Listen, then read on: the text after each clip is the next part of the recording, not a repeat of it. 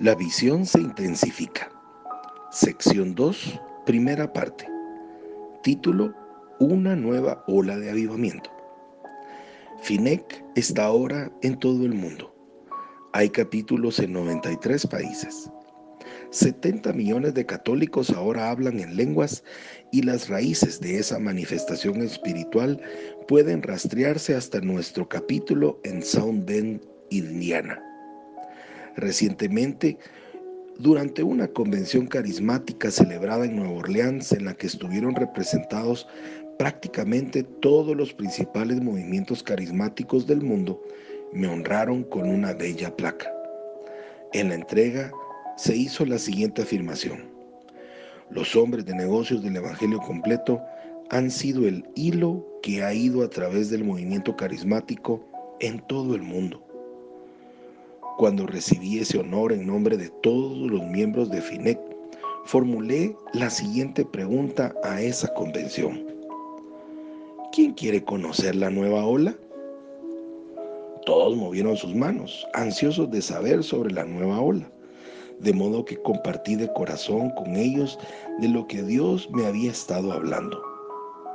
Veo una nueva ola de santidad. Todos permanecieron en silencio la santidad no es un tema popular ni siquiera en círculos religiosos. Veo una nueva ola de arrepentimiento. Podía sentir a los hombres retorcerse en sus asientos. El arrepentimiento es un buen tema para las cruzadas. ¿Se podía imaginar lo que pensaban? Pero nosotros somos líderes espirituales. Bien, pero Dios me dijo que compartiera lo que Él había puesto en mi corazón. Así que continué. Veo un momento en el que Dios nos apartará y derramará un nuevo y poderoso torrente de su Espíritu Santo. Es el momento de poner al diablo algunos ojos morados. Yo les aseguro que para mí Jesús es hoy más real que nunca. Esto produjo una reacción. La multitud se puso de pie alabando a Dios y así terminó la reunión. Más tarde me di cuenta que estos hombres y mujeres nos honraban por lo que Dios había hecho en nuestras vidas. Y yo alabo a Dios por eso. Doy gracias a Dios por cada hombre, mujer y niño que en alguna forma ha sido tocado por el amor de Dios, por el perdón de Dios y por su gracia salvadora por medio de esta fraternidad. Pero en este momento y en esta época, eso no es suficiente. Es hora de quitar de nuestros ojos el pasado. Es hora de dejar de hablar de lo mucho que hemos logrado y comenzar a buscar a Dios fervorosamente en relación a lo que Él quiere que hagamos ahora y lo que Él quiere para el futuro.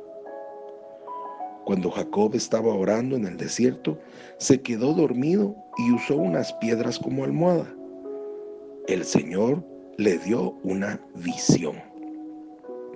Génesis 28 del 12 al 14 dice, Allí tuvo un sueño en el que veía una escalera que estaba apoyada en la tierra y llegaba hasta el cielo, y por la cual los ángeles de Dios subían y bajaban. También veía que el Señor estaba de pie junto a él y le decía, yo soy el Señor, el Dios de tu abuelo Abraham y de tu padre Isaac. A ti y a tus descendientes les daré la tierra en donde estás acostado. Ellos llegarán a ser tantos como el polvo de la tierra y se extenderán al norte y al sur, al este y al oeste, por medio de ti y de tus descendientes. Jacob recibió una poderosa visión capaz de cambiar vidas, sin ningún poder propio Jacob recibió la unción de Dios para cumplir la visión de su vida. Nada que Jacob hiciera podría promover la visión y nada que hiciera otro hombre podría detenerla. Cuando Jacob trabajó con Labán, probablemente el patrón más injusto que registra la historia del mundo, Dios veló porque Jacob prevaleciera y prosperara. Jacob dijo a Raquel y a Lea un día, Génesis 31 del 7 al 9 dice, Vuestro padre me ha engañado y continuamente me ha cambiado el salario. Sin embargo, Dios no lo ha dejado hacerme ningún mal. Al contrario, cual él decía, te voy a pagar con los animales manchados.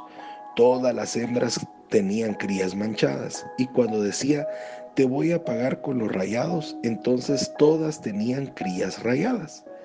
Así fue como Dios le quitó sus animales para dármelos a mí. ¿Ves? No importa lo que haga el hombre, el plan de Dios se cumplirá. En muchos aspectos yo siento que mi vida ha sido parecida a la de Jacob. Dios me ha dado una visión clara, cientos de millones de rostros y me dijo que todas las familias de la tierra serán bendecidas por Finec en estos tiempos finales. Y lo que Dios ya ha hecho parece en realidad muy grande. 70 millones de católicos llenos del Espíritu, todos llenos del Espíritu y hablando en lenguas, es un gran logro. Estamos agradecidos con Dios por haber usado a Finec como la simiente espiritual para este milagro. Pero también es preciso enfrentarse a otra realidad impresionante. 70 millones de católicos llenos del Espíritu Santo constituyen solamente el 1,5% de la población mundial. Como a Jacob, Dios le mostró el mundo no solamente el 1,5%, la visión apenas ha comenzado. Ahora observa una muy importante verdad espiritual en la visión de Jacob. Él no pudo lograr nada por sí mismo. Dios envió ángeles que subían y bajaban por la escalera celestial para ministrar. Dios envió sus ángeles para cambiar los animales manchados de Labán por animales rayados. Hoy, su espíritu se está moviendo una vez más en forma poderosa. Esa escalera celestial que Jacob vio ahora ha sido sustituida por la cruz de Jesucristo y esa cruz de madera aún se prolonga hasta llegar al cielo. Dios una vez más está enviando a sus ángeles ministradores a que suban y bajen por esa cruz para capacitarnos para cumplir sus eternos propósitos. Una nueva ola de avivamiento viene. El Señor me está diciendo, demos, prepara a mi pueblo. Quiero enviar grandes señales, grandes prodigios, grandes milagros sobre la tierra. Así que apréstalos con toda la fuerza que ha ejercido el poder de Dios sobre mi vida, quiero comunicarte que he visto más milagros últimamente que durante toda mi vida. Dios ya no esperará ni un momento más. Lo que ha de hacer, lo deberá hacer ahora. Al regresar de un viaje por Asia, vi a millones y millones de personas aún atadas al diablo, formaban parte de los 2.500 millones que aún no han sido, que no han escuchado el Evangelio. Lágrimas saltaron de mis ojos al solo pensar en que más de 2.000 millones de almas irían a parar al infierno. Oré, Señor, ¿cuándo te vas a mover? ¿Cuándo harás algo? Al terminar de orar, Él me respondió, Hijo, te estoy esperando. ¿A mí, Señor? Pregunté. No entiendo eso. ¿Cómo es que me estás esperando? Yo creía que ya estaba haciendo lo que Dios quería que hiciera. Así que su respuesta verdaderamente sacudió mi espíritu. A mí me parecía que ya no había más que yo pudiera hacer. Hijo, me di a ti, te he dado mi autoridad, te he dado mi habilidad, te he dado todo lo que puedo darte. Ya no puedo darte más. Ve y obra. Bueno, eso es todo lo que yo necesitaba oír. Entonces empecé a orar. Durante dos años he estado clamando día y noche, pidiéndole al Señor que libere un movimiento de su espíritu semejante al que liberó en los días de la cafetería Clifton.